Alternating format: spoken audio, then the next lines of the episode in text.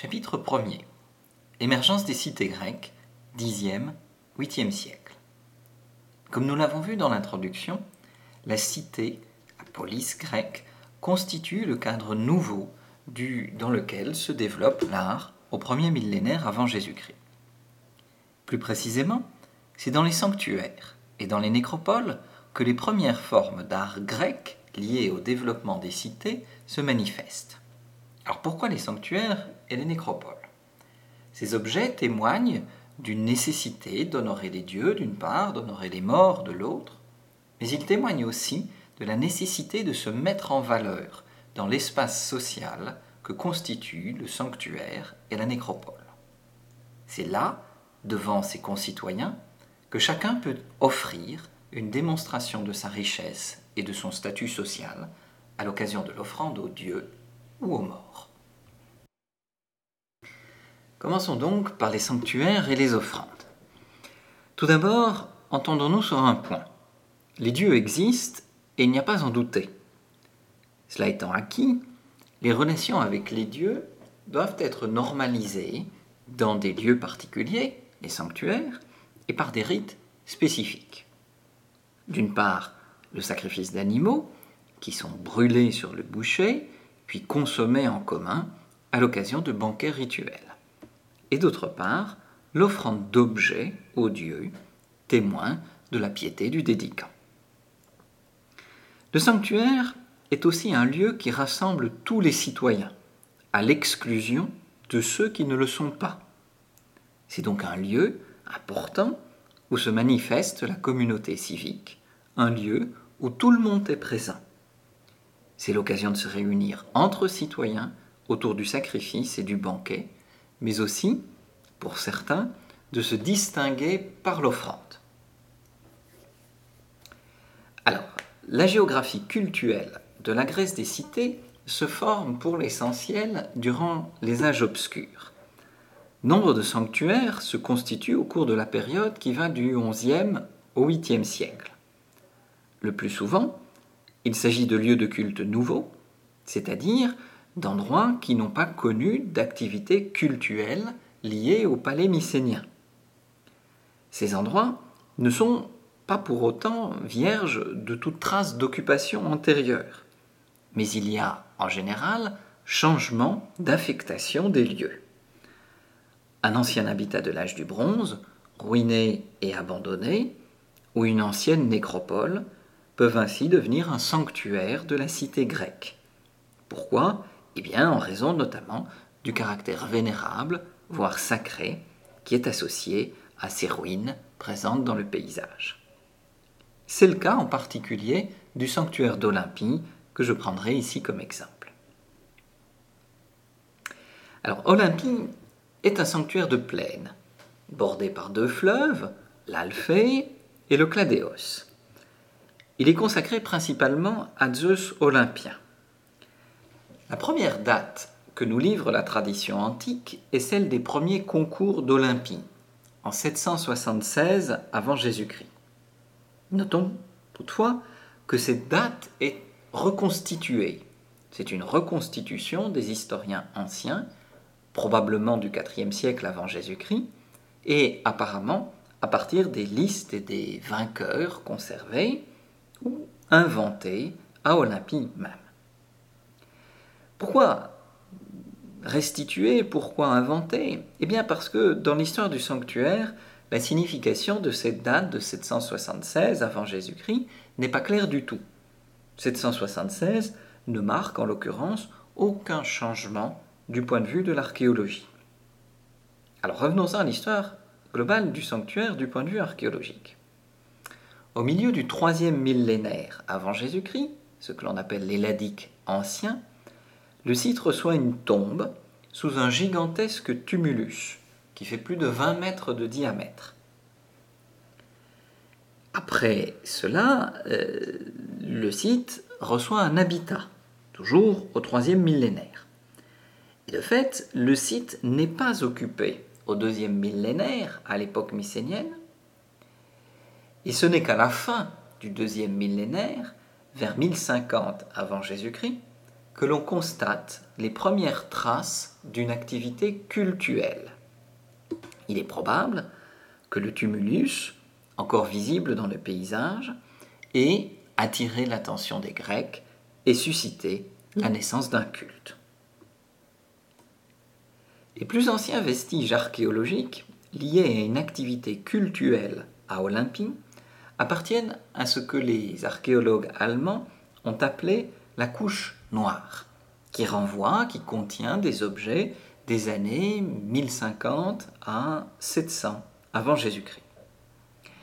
Cette couche noire doit son nom au fait qu'elle est composée de cendres, en particulier, mais aussi de restes d'eau d'animaux calcinés, de céramique de table, ainsi que de statuettes en terre cuite et en bronze, comme vous en voyez une image ici. Nous avons là en fait les restes d'une activité culturelle typique d'un sanctuaire. Les cendres et les ossements d'animaux calcinés résultent en effet du sacrifice des animaux et du bûcher. La céramique de table provient des banquets consécutifs au sacrifice, tandis que les statuettes constituent quant à elles des offrandes des premiers fidèles. Alors venons-en précisément à ces plus anciennes offrandes, contenues dans la couche noire, et en particulier aux toutes premières, celles du Xe et IXe siècle avant Jésus-Christ. Il s'agit pour l'essentiel de figurines de terre cuite, de production locale. On compte,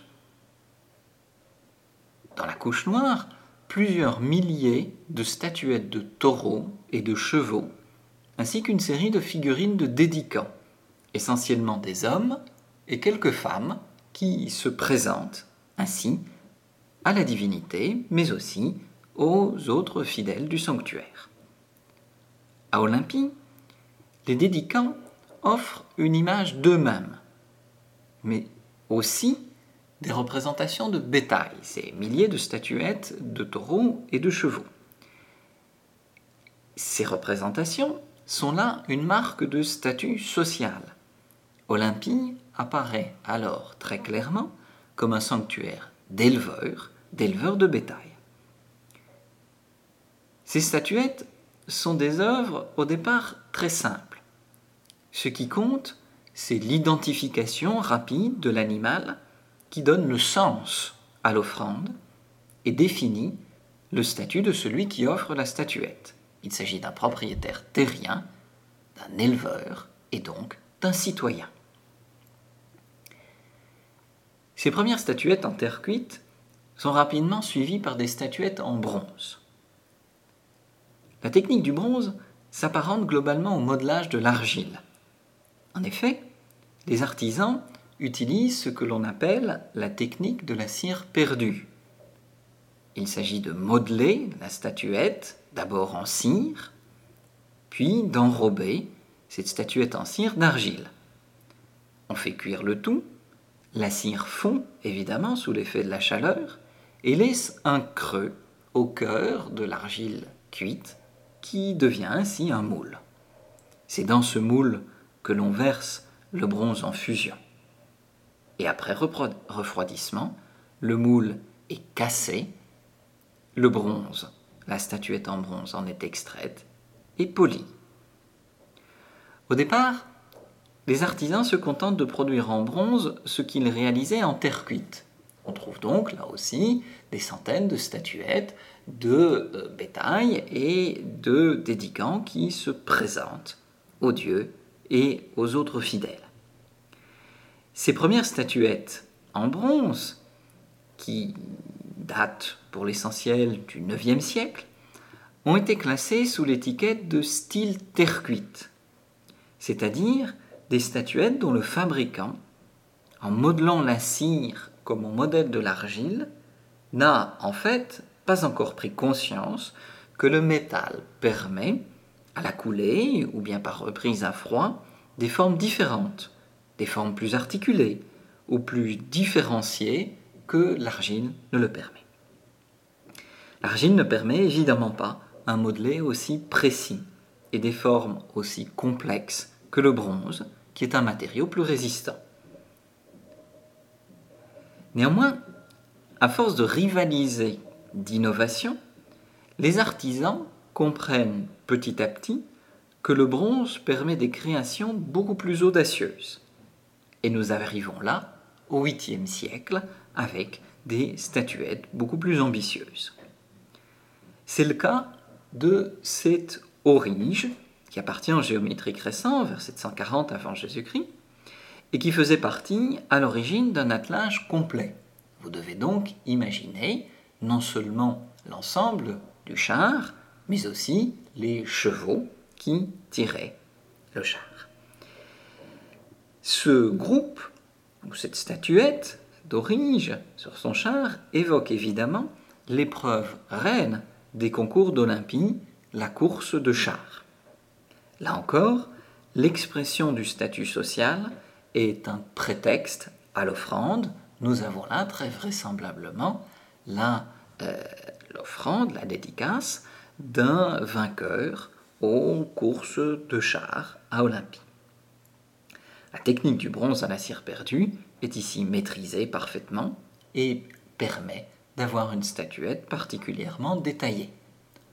On notera en particulier le casque que porte l'orige, qui n'a rien à voir avec une protection lors euh, des courses, mais qui désigne ce personnage comme un guerrier, autrement dit, caractérise son statut social de citoyen.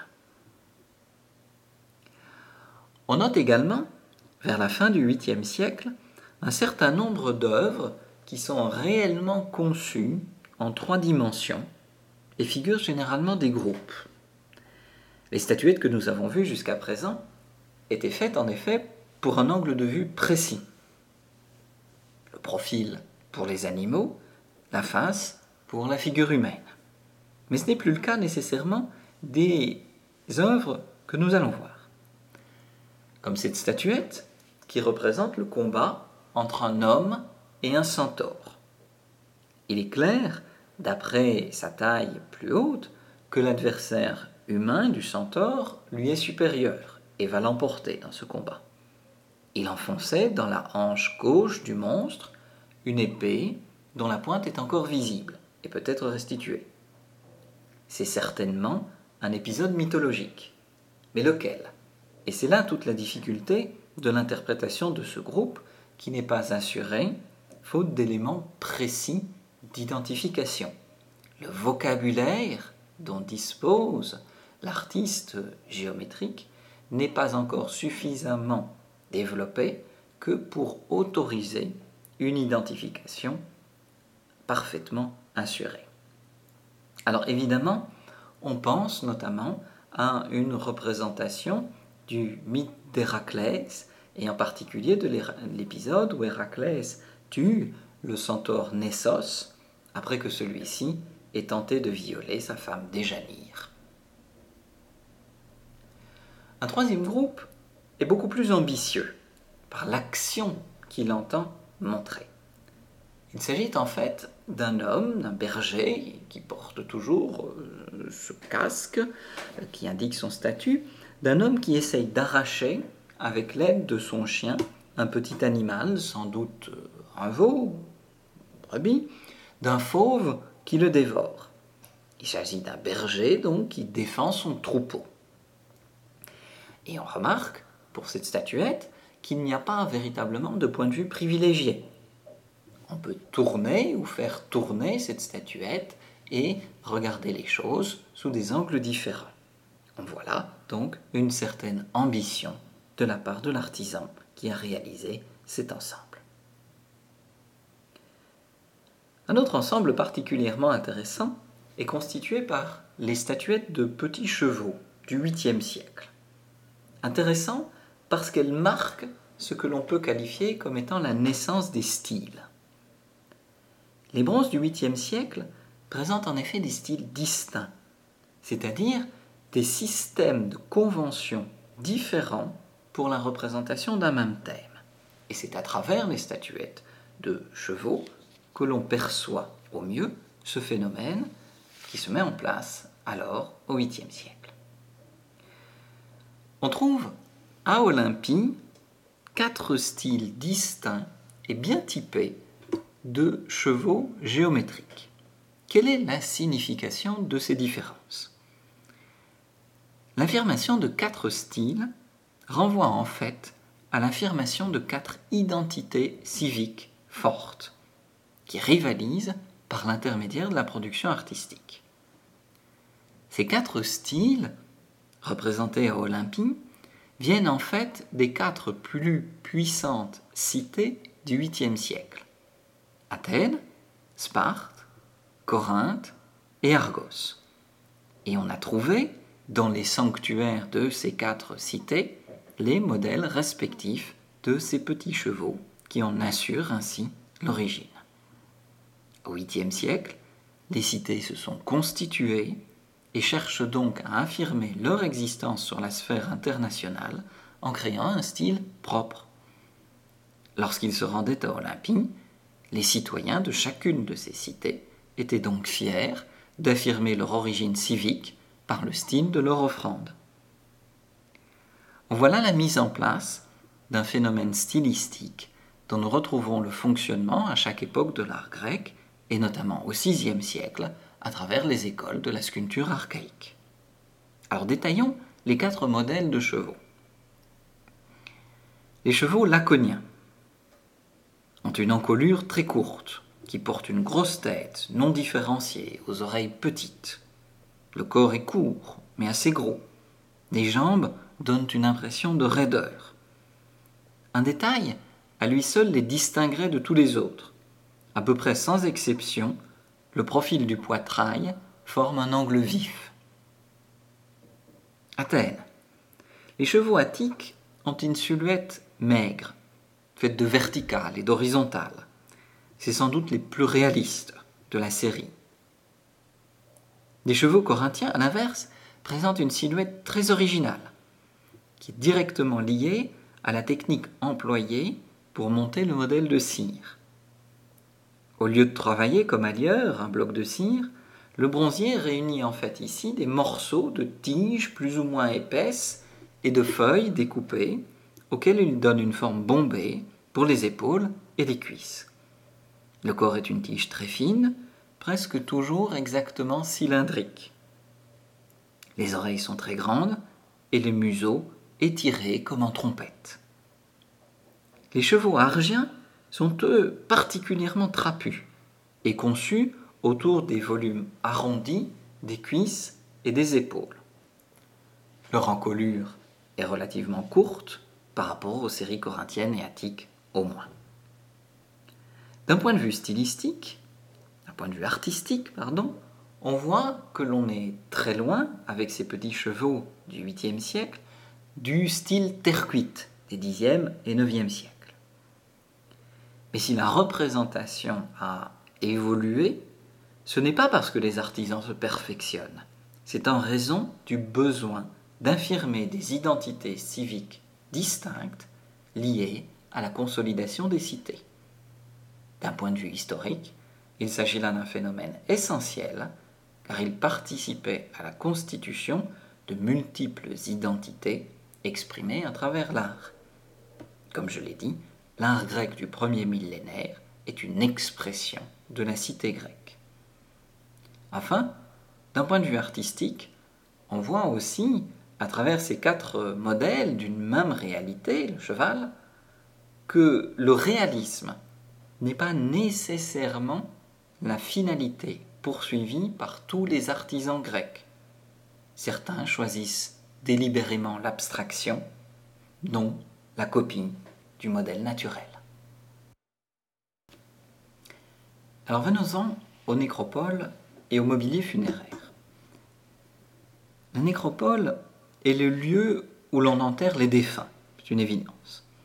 Dans la tombe, on dépose auprès du mort un mobilier funéraire qui est censé l'accompagner dans l'au-delà, mais qui est aussi un hommage des vivants dû aux morts, eu égard à son statut et à ses exploits.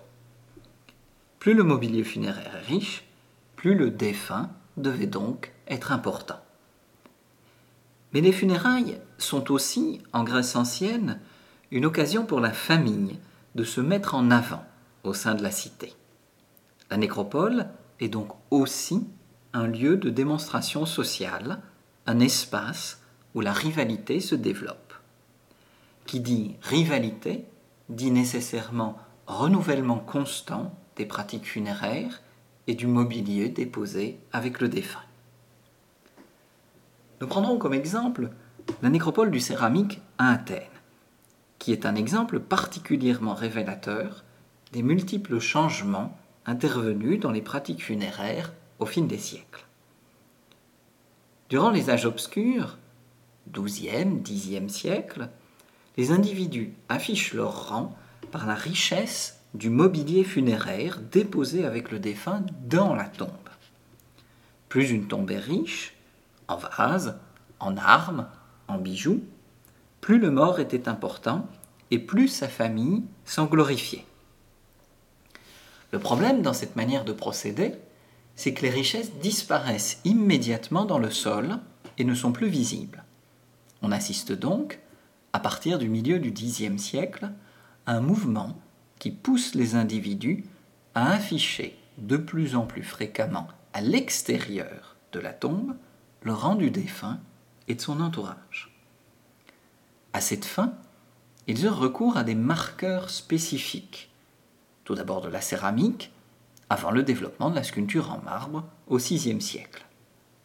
On dispose alors sur la sépulture, en guise de monument funéraire, le SEMA, un cratère ou une amphore destinée à inscrire plus clairement et surtout plus durablement le défunt et ses proches dans la nouvelle hiérarchie sociale que crée constamment l'espace de la nécropole.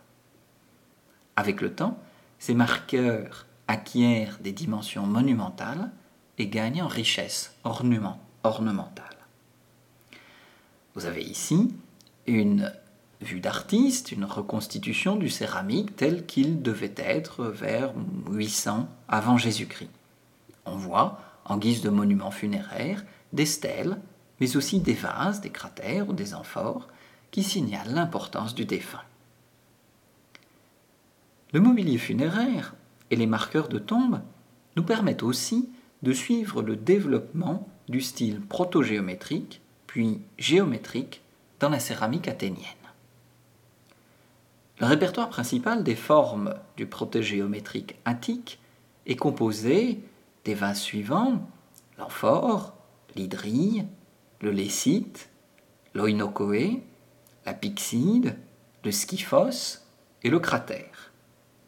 Nous observerons la persistance de toutes ces formes durant toute l'histoire de la peinture sur vase en Grèce. C'est donc à l'époque protogéométrique que s'établit le répertoire formel pour plusieurs siècles. Au fil du temps, le décor change. Au protogéométrique, un décor de lignes rectilignes ou ondulées se dégage sur un fond clair. Certaines parties du vase, le bas de la panse ou le col, se parent aussi d'un beau vernis noir dense. Des cercles et demi-cercles concentriques sont tracés à l'aide d'un peigne fixé sur un compas. Après le proto-géométrique vient la céramique géométrique. Il va de 900 à 720. Chronologiquement, on distingue même entre le géométrique ancien, de 900 à 850, le géométrique moyen, de 850 à 760, et le géométrique récent, de 760 à 720 une classification qui correspond en fait à des changements dans le décor et dans la forme. Nous sommes en présence d'une diversité croissante de motifs géométriques. Les triangles, les losanges, les chevrons, les méandres, etc. Ces motifs recouvrent une surface toujours plus importante du vase. Le compas n'est pas oublié mais il se révèle moins essentiel que dans la phase précédente. Le décor est généralement posé en frise, mais celle-ci tend à se subdiviser, parfois en rythme très complexe de bandes verticales et de panneaux. Nombre de ces nouveaux motifs semblent en fait dériver de ceux employés normalement en vannerie ou en tissage. Au géométrique récent, c'est-à-dire à partir de 760 environ, une révolution s'opère dans l'imagerie vasculaire athénienne, avec l'apparition de la figure humaine. Les vases, les amphores ou les cratères ont acquis alors une taille monumentale et font parfois plus d'un mètre de haut. Ils sont placés, dans le cas de ces vases monumentaux, exclusivement sur la tombe, en guise de monument funéraire. Cette révolution est le fait d'un peintre que l'on a appelé le maître du dipylone.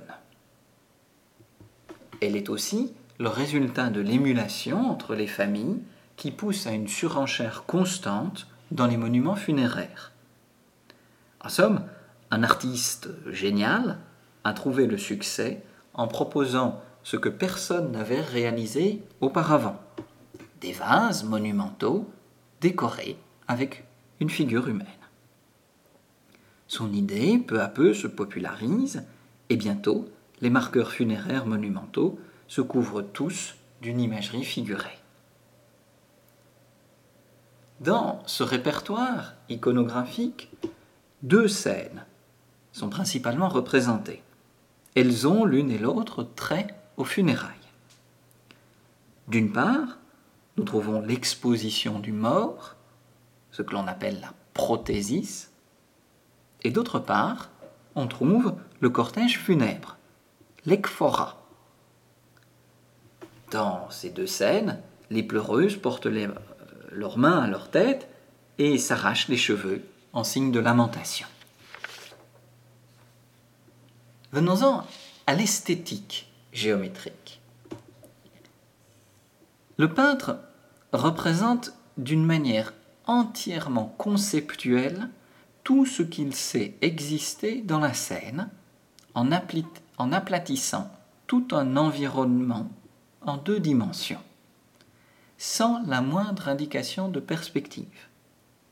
Par exemple, bien qu'un attelage de deux chevaux vus de profil fasse l'économie d'un corps, toutes les têtes, toutes les pattes et les deux queues sont représentées.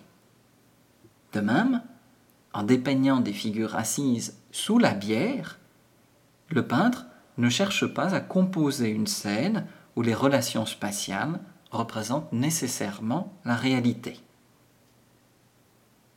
Les figures humaines en bâton respectent elles aussi une discipline et une économie de construction rigoureuse. Les traits essentiels sont accentués, les épaules sont larges, les cuisses puissantes. L'artiste montre les têtes et les cuisses de profil, mais le torse de face, parce qu'on lit mieux ainsi la figure. Dans cette représentation, ce sont l'équilibre de la silhouette, son attitude, les objets qu'elle tient, qui intéressent l'artisan et le dédicant, car c'est ainsi que la fonction, le statut, dirait-on même, la fonction du personnage est définie. La tête se conforme à un schéma simple, où les traits du visage sont à peine indiqués. La distinction entre les sexes est d'ailleurs limitée au strict nécessaire. Les femmes sont dotées de seins en forme de poing, les hommes sont pourvus d'une épée ou d'une lance et d'un cimier indiquant le casque, ainsi souvent que de ce que l'on appelle le bouclier du dipylone, à savoir une version géométrisée d'un grand bouclier en cuir ou en osier qui connut une longue histoire en Grèce. Tout cela n'a rien à voir avec les conventions de dessin égyptiennes, contrairement à ce que l'on pourrait penser car les Grecs ne fréquentaient pas à cette époque-là l'Égypte. Il n'est pas question non plus d'évoquer un dessin enfantin, stigmatisant ainsi l'incompétence des peintres. Ce sont, au contraire, des choix stylistiques délibérés qui n'ont rien à voir avec une intention réaliste. Comme pour certains petits chevaux, l'abstraction, la pureté et la simplicité des lignes font l'originalité et la force du dessin géométrique. Ce système de convention ne pouvait d'ailleurs pas évoluer vers le réalisme sans être totalement remis en question. Et nous verrons ce qui arrivera à l'époque suivante, durant la phase orientalisante. De même que dans les petits bronzes votifs, et je pense en particulier au, au centaure en bronze euh, d'Olympie, qu'Héraclès affronte, nous avons observé une première tentative de représentation mythologique. Des motifs et des scènes très vraisemblablement mythologiques font également leur apparition dans la céramique attique au géométrique récent. C'est le cas de cet oinokoe, qui représente une scène de combat et de char, et on y voit en particulier deux frères siamois qui remontent sur leur char. Ce personnage, tout à fait particulier et bien reconnaissable, figure une dizaine de fois dans la céramique géométrique. C'est donc un personnage bien connu. On se demande s'il ne peut s'agir des Molionides, qui apparaissent dans l'Iliade euh, à plusieurs reprises. Sur cet autre Oinokoe, on voit une scène qui est représentée euh, ici, euh, qui figure un épisode de naufrage. Un navire a fait naufrage, la coque s'est renversée, et on observe qu'un seul personnage est debout sur la quille du navire, retourné, et c'est un personnage qui est clairement désigné comme le seul survivant de la catastrophe. Les autres sont sans dessus dessous avec les poissons. On peut se demander s'il ne s'agit pas là d'une représentation d'Ulysse qui survécut seul au, naufrage de son navire, alors que ses compagnons périrent tous. Autre exemple, ce support tétrapode du musée du céramique. Sur l'un des pieds du support, on note un homme, un homme armé, qui combat un lion. On peut se demander dans quelle mesure un grec de l'époque géométrique n'aurait pas pu partager notre impression et y voir Héraclès combattant le lion, le lion de Némée, d'autant plus que sur un autre pied du même vase, le héros est figuré secourant un mouton qu'il était censé avoir protégé euh, les troupeaux de Némée.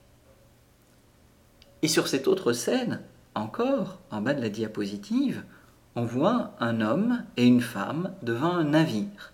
L'homme empoigne énergiquement la, femme et la traîne ou la conduit, l'amène vers le navire. De qui s'agit-il?